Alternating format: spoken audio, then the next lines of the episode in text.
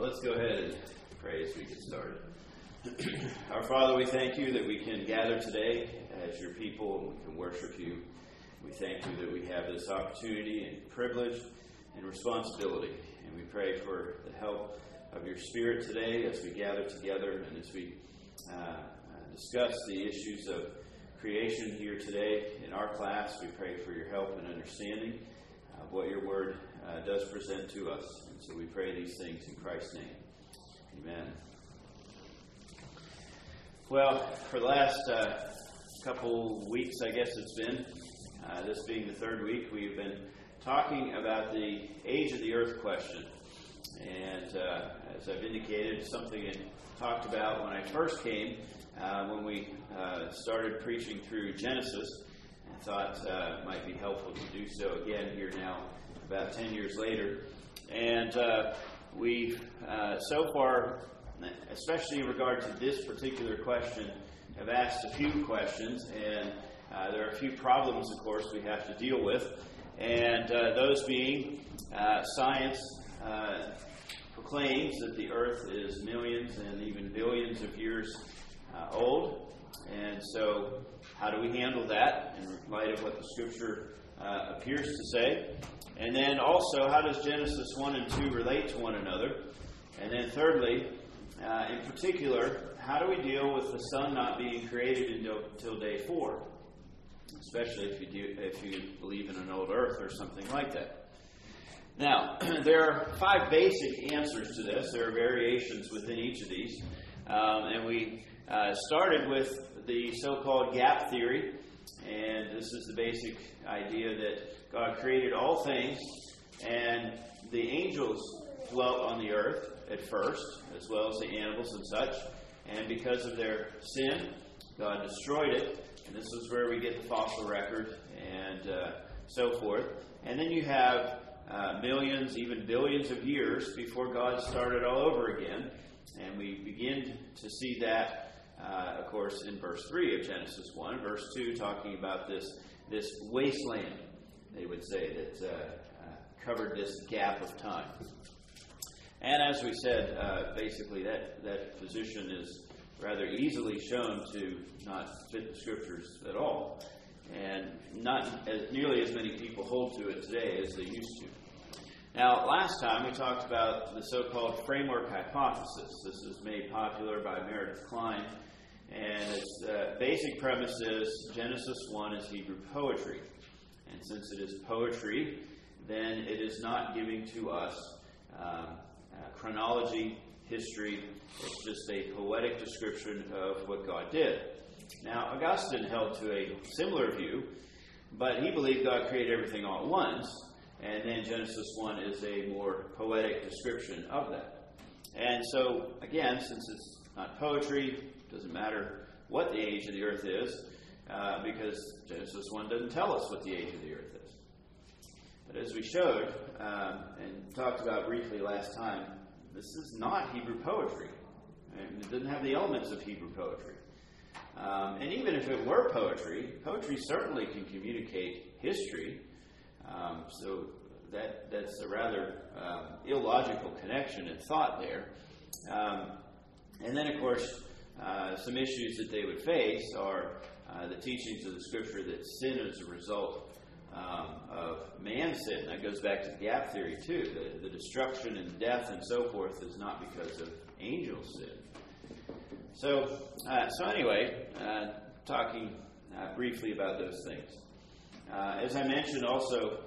Um, I've, in some ways, touched on each one of these in my own process of thinking, not uh, atheistic evolution, but more of a theistic evolutionary thought. Um, and not the gap theory, but entertained the framework hypothesis and held to the day age position for a while, and uh, have ended up where I am now um, with the young Earth position. So um, we come now to the so-called day age theory. Let me try to briefly posit their position. And uh, sometimes it's called the old Earth theory. Sometimes it's called the concordist theory. So, uh, different terms for it. But the basic idea is this they see Genesis 1 as being chronological. Okay, remember, the framework doesn't. uh, but they do. And uh, the difference, though, of course, is they don't see the day being a 24 hour or solar day uh, kind of period, but it's a day referring to an indefinite period of time, and each day is uh, however many millions of years. And each one can be actually different. One day may be several hundred thousand years in length, some may be uh, even a billion or two in length, or something like that. It doesn't have to be the same for each day. But the point is, they see the day as being a long period of time. And so they will say um, the Hebrew word for day is yom. And as you look at the way it's used in different parts of the scriptures, uh, it can mean a variety of different things. And that's certainly true. You can actually see about 20 or more different ways the word can be used.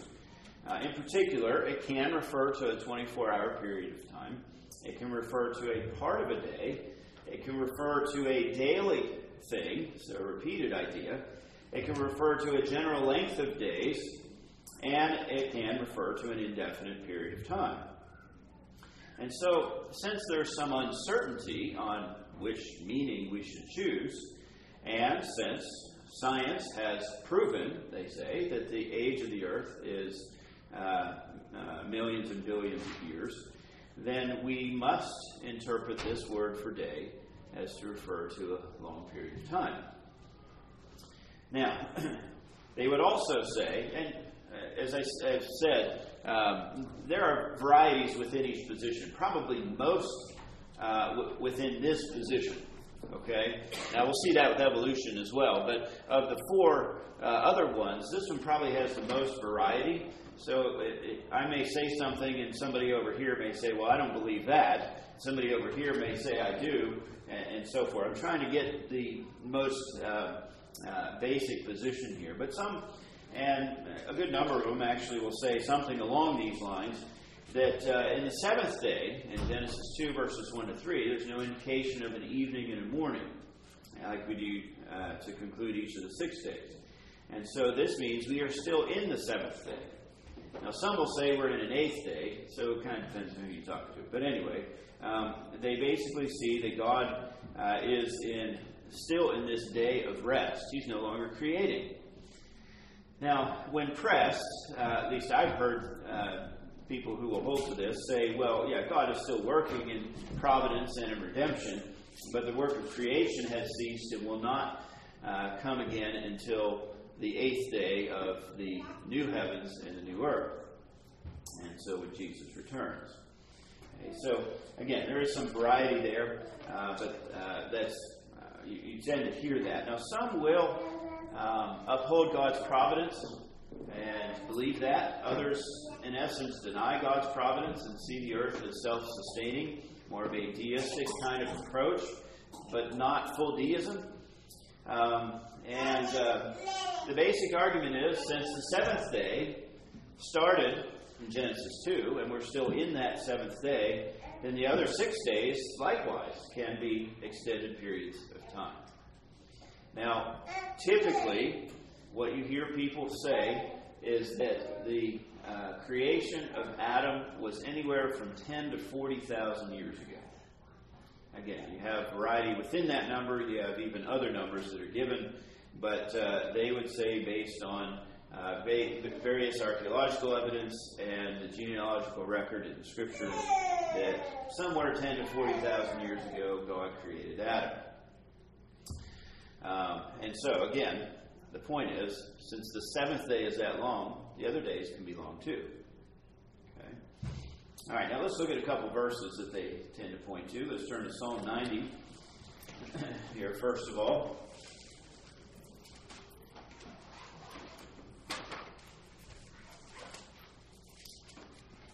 We have this prayer of Moses here in Psalm 90, and Note especially verse 4. Psalm 90, verse 4. For a thousand years in your sight are like yesterday when it is past, like a watch in the night. And so they say, look, a thousand years are like a day in God's mind. So when we talk about a day in Genesis 1, it can be much longer than an actual day. You turn also to 2 Peter and uh, chapter 3. In 2 Peter 3, verse 8. 2 Peter 3 8. But, beloved, do not forget this one thing that with the Lord, one day is as a thousand years, and a thousand years as one day.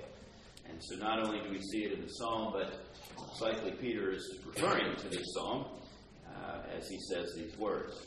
So, again, the basic idea is that um, God does not um, treat a day as a 24 hour time frame. So, they also say that uh, God is not bound to time. And so he can create however long uh, duration of it as he wants to. Okay. Um, and uh, um, the, the other point that you often hear them talk about has to do with Genesis 2, when God brought the animals to Adam, Adam was supposed to name them. The argument is how in the world could Adam name all the animals in part of a day? It'd obviously be less than 24 hours, we don't know how long, but if you limit it to one day after God made all the animals and after God made man and woman, you figure there's maybe 20 hours left in the day at most or something like that. How can you do that in that amount of time? And furthermore, God made the woman after that, and so the argument goes. Um, so, these are some of the um, typical arguments that you will hear. Uh, but let me now respond to these three uh, problems and questions. The first one of course, has to do with science saying the Earth is millions and billions of years in age, the universe, and such. And of course, they would say there's no problem here. You often hear them talk and use this language that God authored both the book of Scripture and the book of nature. They will never disagree. They always agree. And since science has definitively shown that the universe is old, and there's even some evidence in Scripture pointing us this way, and since the word yom is flexible, then it must be millions of years old, billions of years old. And so that's really not a problem for them. At, in regard to the second one, how does Genesis 1 relate to Genesis 2? They are actually very similar to the young earth position here, or the gap theory, saying that Genesis 1 is chronological, Genesis 2 is topical in nature. So there's no contradiction, there's just different emphasis. Um, and that is how they get around some of the problems uh, that come up with this position. And then, thirdly, how do you have the sun not created until day four in this uh, uh, approach to the universe? Well, they typically say two different things in response to this. First, they will say that the sun, moon, and the stars were actually created on the first day, and that's where the light came from. But from the perspective of somebody on the earth, we know that when planets form, they have a certain uh, amount of atmosphere around it, and over a period of time, it burns off through rotation and uh, just the things going on in the universe and the, the solar rays and so forth. So the point is, after so many billions of years and millions of years, the sun burned off the atmosphere and from the perspective of somebody on the earth, now they could see the sun, moon, and the stars by the fourth day. They were already there, just couldn't see them. And so this is a typical uh, point that they will make uh, in this, uh, in, in, regard to this problem. Now they also uh, will say something along these lines. As, let's go ahead and turn there. Let's turn to Genesis one. And you look at day four, verse 14.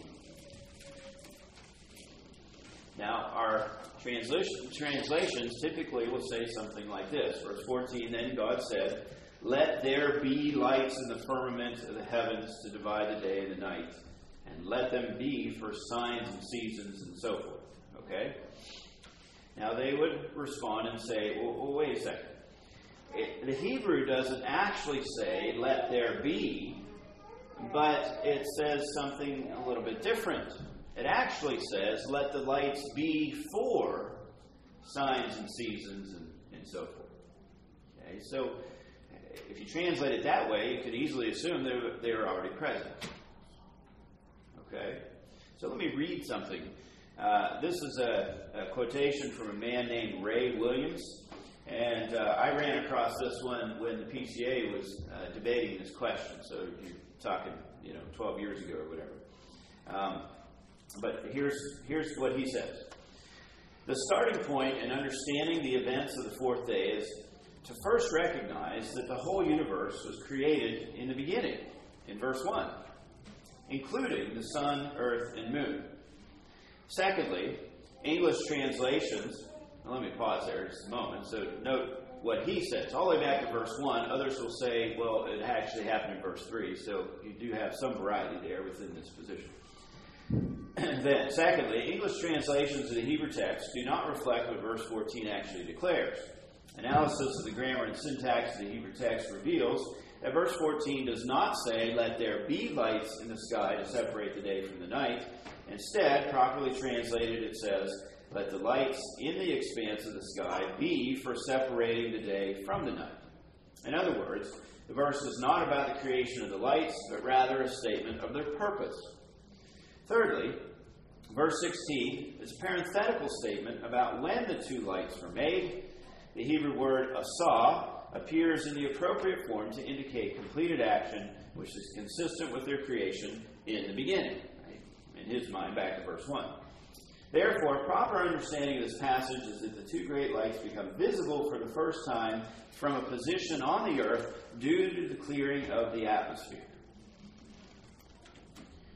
So here's a summary of how you often hear people uh, address this third problem. Do you not have sun till day four? And obviously, this would be a monumental problem for their position. Because the Big Bang Theory puts the creation of the sun before the earth. And obviously, how are you going to have vegetation on day three for however many thousands or millions of years without a sun? So, obviously, it's very problematic for their position. And so, this is how they typically will respond. Again, there may be some slight variation within it. So, anyway, um, there are certainly other things that we can say, but I, I think I uh, at least have attempted to fairly present what they would say and what they are thinking in regard to this question. So, before we respond to this question, do you have any questions for me in regard to what they th- would teach? Nathan?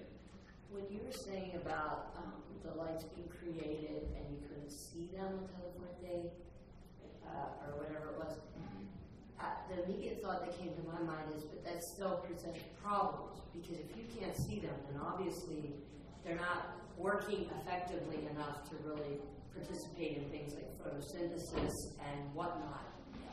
Um, you know, I mean, you're if, if, if a human being cannot see the light, that presents problems, I would say, also in regard to foliage and that kind of thing. Well, I think they would respond and say they could see the light.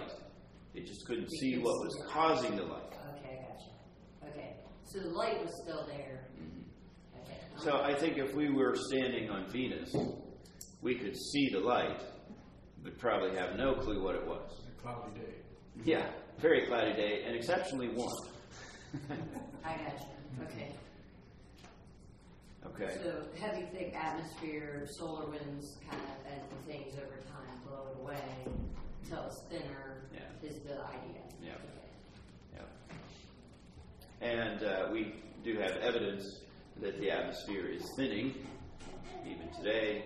Obviously, holes in the ozone layer and so forth. So they point to those things to help prove their point. Any other questions? Mm-hmm. What do they do then with Revelation 21, where there is there are no heavenly bodies and yet the light is there? Meaning they can't make that connection back to Genesis 1, then, can they? No, I I believe that they would respond and say, "Well, that's just totally different. It's the new heavens and the new earth. It's not connected to what we've had now." Right.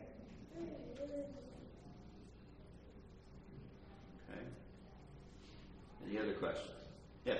How does the clearing of the atmosphere relate to the canopy theory and the flood and this air conditioning? It seems like that not being able to see the light of the sun would have been because of all that humidity and mm-hmm. in the, in the atmosphere. Well, certainly from an old Earth perspective, they would not hold to a canopy theory. Um, those who do hold to a canopy theory uh, say that it was very translucent, transparent, so you could see through it. Um, not like we do now, but you could definitely see sun, moon, and stars through that. So that, that's how you typically hear a response, I think. I could say to your question. The canopy would have still been there. I'm sorry. The canopy would have still been there. Uh, for those who believe in it, yes, it, would create a problem um, in that, in, in you know, regard to seeing things on the fourth day.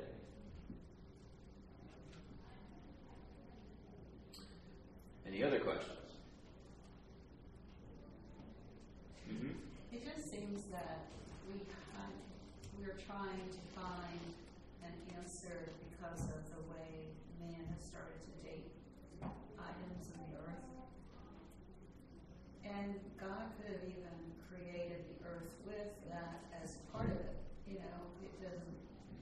We're just trying to fit God into what man thinks is true. Sure. Well, the obviously God created Adam and Eve with age.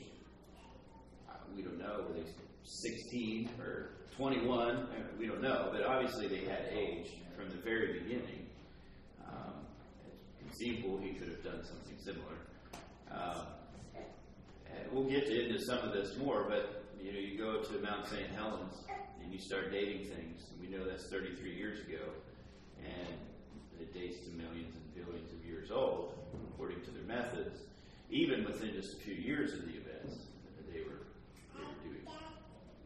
So uh, uh, we have some modern day examples to, to question the, the approach that, that is often given. All right, let me begin to respond to this. Uh, we are not going to be able to cover everything here today. Um, but let me respond uh, first by um, addressing this book of nature, book of scripture point that is often, uh, as I'm er- erasing this, I'm reminded that, uh, you know, these other positions have some helpful things we can learn from them like the framework hypothesis. We can learn from it, even though I don't think we should hold to the position as a whole. Um, same thing here with the day age position. I think there are things that uh, other positions can learn from. But anyway, um, we have the book of nature and we have the book of scripture. Or, to use our terminology, general revelation, special revelation. Okay? Same same idea. Just this is the language older people, at least that I've heard, tend to use. Okay? So um, maybe I'll do it this way. General revelation, special revelation. Okay? Now since God authored both of these, they will never contradict. Okay? Okay, general revelation, special revelation, nature, scripture. There's no contradiction with them. God authored both of them. And I don't know how any Bible believing Christian could argue with that. Okay? Uh, I certainly don't disagree with that point. Um, they tell us different things. We're not going to go to the Bible to learn calculus, right, Dale? I don't think so. Okay? At least not the particulars of calculus. I haven't seen it there yet. No, it's in Hezekiah, right? Okay. um, we're we're not going to go to nature to learn how we are made right with God. Nature doesn't teach us how we are made right with God. Now, it shows us as we know from Revelation, or excuse me, from Romans 1, that we are all sinners and fall short of God's standard. We all know that we suppress the truth and we deserve God's judgment. Everybody knows that. Nature teaches us that. How many people woke up last night about 3 in the morning? You know, it's like, whoa, what's happening? I slept through it, but anyway. um, but Scripture, of course, teaches these things. So one may teach us one thing and one may teach us the other thing, or nature may teach us some things and Scripture helps to clarify. Okay? And certainly we need general revelation to even learn how to read. So uh, obviously they work together. They do different things, but they're not going to contradict. Okay? Now, the interpretation of these things is another story. When we interpret nature, what do we call that? Science. There you go. When we interpret the scripture, what do we call that? Theology. Okay. All right. Now, um, science, of course, is man's attempt to explain what's happening in nature. Okay? And that's a noble thing, something we need to do. Theology, of course, is our attempt to interpret Scripture. Obviously, we need to do that. And every one of us is a scientist, every one of us is a theologian. The question is, how good are we at those things? Okay? We all do it. It's just some are better than others. And hopefully, all of us can do a good job at both. Some may be experts, you might say, but we all need to be good at these things. Every time you go to the store, you're an economist. And so, you know, we all participate in these things. It's just how good of one are they? Are we uh, in those things? Now, um, can science contradict nature? Yeah. Yes. Can theology contradict Scripture? Yes. Yeah. Can theology contradict nature?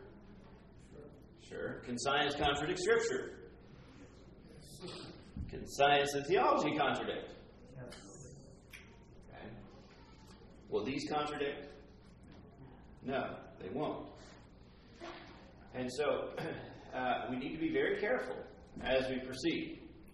Okay, so theology can contradict Scripture, say, for example, with the doctrine of dispensationalism.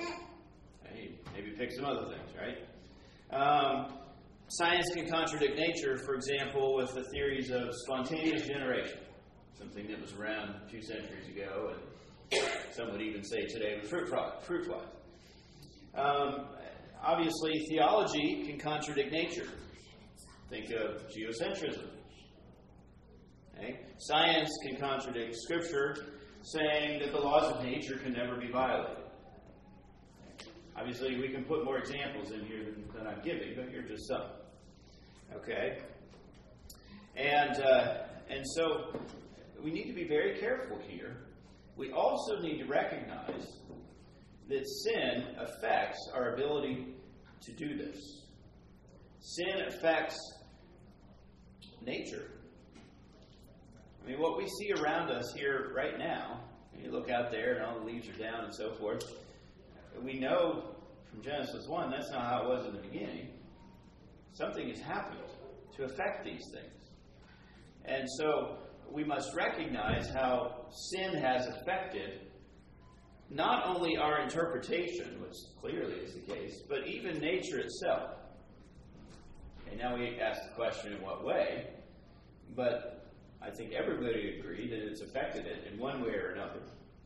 And so we need to be very careful about our dogmatic conclusions here in this way. Um, and so, um, some things that we see around us today may be very similar to how God created it uh, before the fall and before the flood, but other things may be very different. But how do we know? We weren't there, and Scripture doesn't tell us some of those things. what we often hear, of course, among the, uh, the, basic non believing culture is that science is uh, objective. It's unbiased. Right now, it used to be that the news reporters were unbiased. Very few people believe that anymore. Hopefully, that'll come about with scientists here pretty soon. But I think our culture still pretty much holds scientists as objective and unbiased. Okay? I think it's changing, but anyway, uh, we often hear that, right? This is just science. How can you argue with it? Know, religion can't have anything to do with it because science is objective.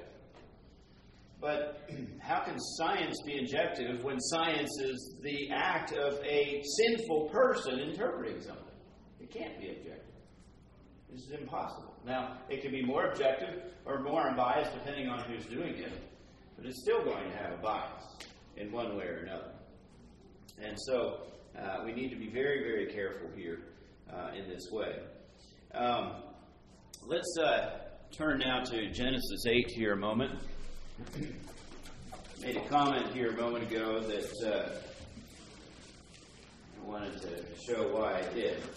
In Genesis 8, you see, uh, of course, this is the midst of the flood.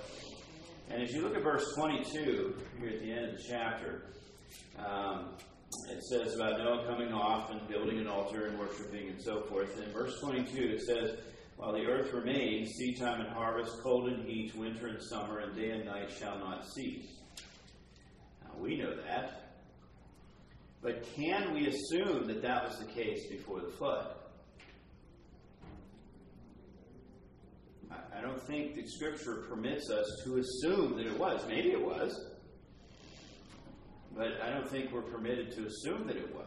Obviously, an old earth position says, yes, absolutely it was. But uh, I think we can at very least say we can't assume it. I do. I think the verse actually points us to the fact that we shouldn't assume it. Um, and it wasn't that way. Yes. Well, and that's not the only thing. I mean, you look at chapter two, and mist came up from the ground and watered the earth. How's that going to happen Yep. if there's snow on the ground and ice? Yep. You know, so it, the indications in when it describes how things worked are that it was vastly different. Yeah. Yeah. You, you made a comment earlier that made me think of a conversation I had the, the other day. I was talking to someone about evolution, just in general, macroevolution, and and we were we were just contemplating the fact that supposedly spontaneous generation was kind of disproved, you know, however many hundred years ago. The problem is we we reinstituted it with evolution. I mean, it, just as long as you add enough time spontaneous generation is still palatable. And that's really odd to me when we say we disprove something. You know, we were just chuckling about that the other day. Yeah. When you said about spontaneous generation, it made me think of that. Now, uh, within Christian circles, will anybody disagree that uh, Abraham didn't live as long as Methuselah? Okay. Now, non Christian circles, of course, they'll just deny that altogether. Nobody could live 969 years. Obviously, something changed with the flood. The ages of people changed dramatically. Once you get to Joseph, living 110 years, Joshua and Moses, you know, they're all about that age. Now, obviously, something changed in a huge way compared to what was it was like before the flood, when most people were 900 years old, give or take. So, with that obvious change, I, I think we can also say that there there are some other changes that have taken place. Um, and so, can we assume that the speed of light is the same today as it was before the fall or before the flood? Can we say the second law of thermodynamics worked the same way then as it does now? Um, now, the response that you often get from the day age people is, how, how can you do that? If that's the case, then God would have to recreate something. But you notice in their position, God is not creating anymore. Right? And so it's forbidden for them to think that God could create something differently. Um, the serpent obviously didn't crawl on his belly his whole life. He didn't at first. There's a change there. Genesis 3 clearly says that there weren't thorns and thistles. I, I mean, obviously there's some changes here. And that my point at this point is to say, how can we assume things are the way they are today, thousands, millions, billions of years ago? I don't think the Scripture permits us to assume that. There may be some things that are, but uh, I, don't think we can do that. In addition to that, were you there? Oh, scientist that says, we have proven the age of the earth. Were you there? Of course not. None of us were.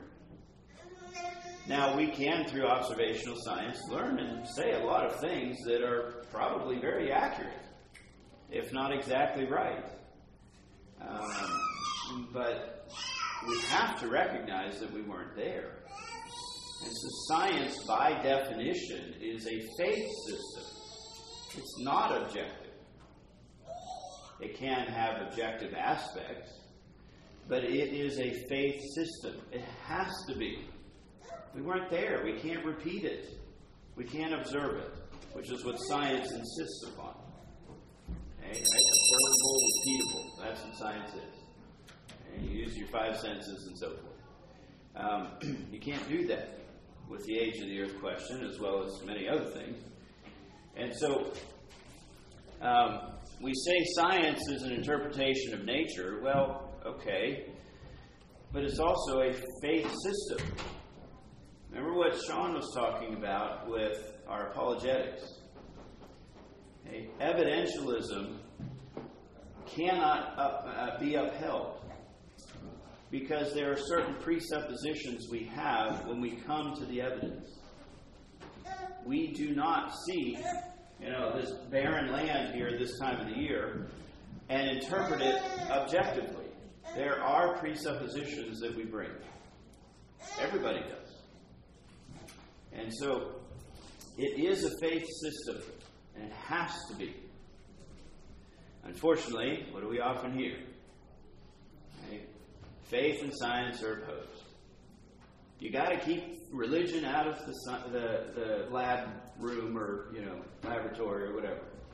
You got to keep religion out of this, but you can't. It's impossible. Even if you're an atheist, you're bringing religion in. So, in regard to these things and their contradictions and so on and so forth, um, I think one thing that is so often overlooked in this kind of discussion is how uh, fundamentally religious we are and how sin has affected things. Now, this doesn't mean I have proven that the old earth theory is wrong. At this point, all I'm saying is that we need to be very careful, and I have not run across very many old earth people that are in regard to these points I'm trying to make now. Some of them are, some of them are very fair, very careful, but uh, most of them are just as uh, careless as a non believer in regard to some of these issues. At least in my experience, I think you probably have seen something similar. Don't you think your your last point here about faith?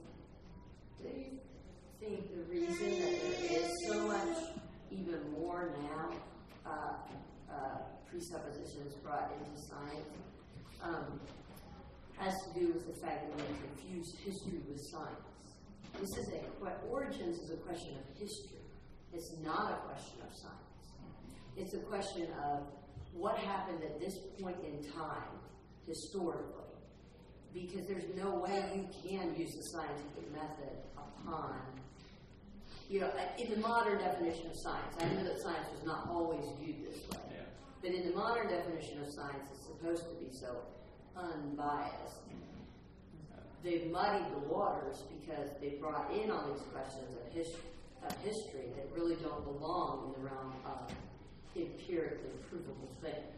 Well, I think one of the reasons is because they've rejected the history that we have. most notably in the scriptures. And so you have to explain it another way. I think you're right, but I think they have to replace that rejection of the historical record with something, and they do it with observation. And that observation can say a lot, it can't say everything. Yeah. Let me uh, say one more thing here before uh, we finish. As I said in regard to the uh, sun on day four, let me respond here first of all to the exegetical point. Remember, uh, I said here the argument is that the Hebrew syntactically does not say, let there be, but it says, let the sun, moon, and stars be for. Well, that is a possibility syntactically, but you'd have to say the exact same thing for day one and for day two. It's worded exactly the same in the Hebrew. You just have different words because something different has happened. Syntactically, it's identical. So if you're going to say this about day four, you better say it about the other two days. And I haven't heard anybody do that. That would make God not the creator. It was already there. Well, again, you notice how this guy went all the way back to verse 1. And the, the whole sounded like whole creation was in verse 1. Mm. Now it sounds almost poetic, framework like in verses 3 and following, the way he worded things. But uh, again, you have a variety within the position, but uh, if you're going to argue this way exegetically, then you better be consistent. I haven't heard anybody do that. Doesn't mean there hasn't been, I just haven't heard it. So, um, I don't think there's any reason for us to translate this differently because you see, as you see these constructions, we call this the jussive. It is the third person in the Hebrew. It's an imperative. This is how you normally do it. You see it all over the scriptures, all over the Old Testament. Um, and, and, it is possible to interpret certain uh, third person imperatives as an indicative. It is possible because not all jussives have a different form. Some of them are just based on the context. Okay? But um, if you're going to translate this jussive as an indicative, then you better do it with the other two. And that's what they're saying to do. And you can't do it. Sorry, I got a little technical on you, but just, I mean, that's that's what you have to do. And and uh, I, I just don't think it makes any sense. All right. Well, there is certainly more to say, and um, uh, we will, Lord willing, pick up here next time. Let's pray. Lord, we, we thank you for your word. We thank you that it is perspicuous, it is clear. Help us to see clearly what you do teach us. Uh, Lord, we pray that you would uh, give us wisdom in regard to this question and courage to, um, to stand on what it does teach us and not be afraid to, to hold to the, the teaching of Scripture, especially in light of a culture that, even as we've seen here in the last uh, number of days, um, is so opposed to what the Scripture says, especially in regard to Duck Dynasty and that whole mess. Um, Lord, help us to stand for what is true, especially here in the issue of creation, for it is the foundation of, of all of our truth, because you are a creator. And so, Lord, we pray for this. And pray also as we now come to worship you, we pray for your help by your Spirit. Help us as we use the means of grace, uh, that you would grow us in grace and extend your kingdom. We pray these things in Christ's name. Amen.